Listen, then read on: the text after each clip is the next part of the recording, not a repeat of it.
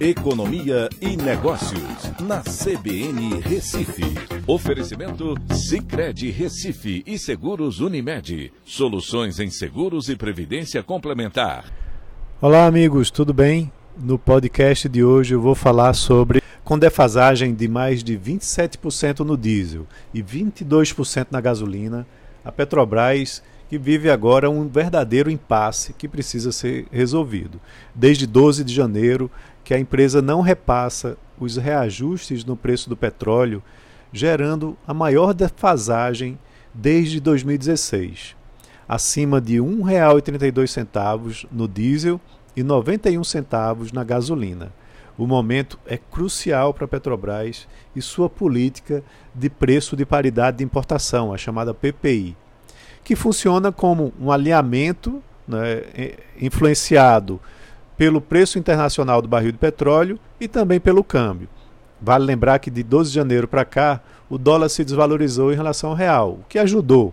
Mas, por outro lado, da semana passada para cá, o petróleo disparou com a invasão russa à Ucrânia, o que fez com que a pressão para repassar o reajuste dentro do país aumentasse ainda mais. O preço do barril já vinha sendo elevado com as tensões pré-invasão no início de 2022, sem repasse aqui dentro do país. Ao mesmo tempo, o Senado vem discutindo pelo menos dois projetos de lei para mudar a forma com que os combustíveis são tributados e como a relação entre o governo e a Petrobras se dá. Esse é um momento crucial que traz ainda mais relevância aos resultados dessas discussões. Em meio a essa turbulência, o presidente do Conselho de Administração da Petrobras pediu para sair do cargo esse fim de semana, talvez até mesmo pressionado pela situação política por trás do não repasse dos reajustes nos combustíveis e o efeito que isso trará junto ao mercado e acionistas da Petrobras.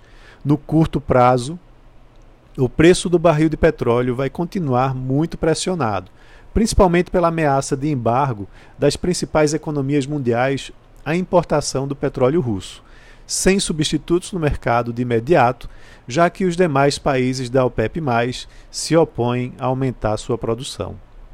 Depois de atingir mais de 130 dólares no fim de semana, o preço do barril pode passar facilmente dos 150 dólares e chegar até os 200 dólares.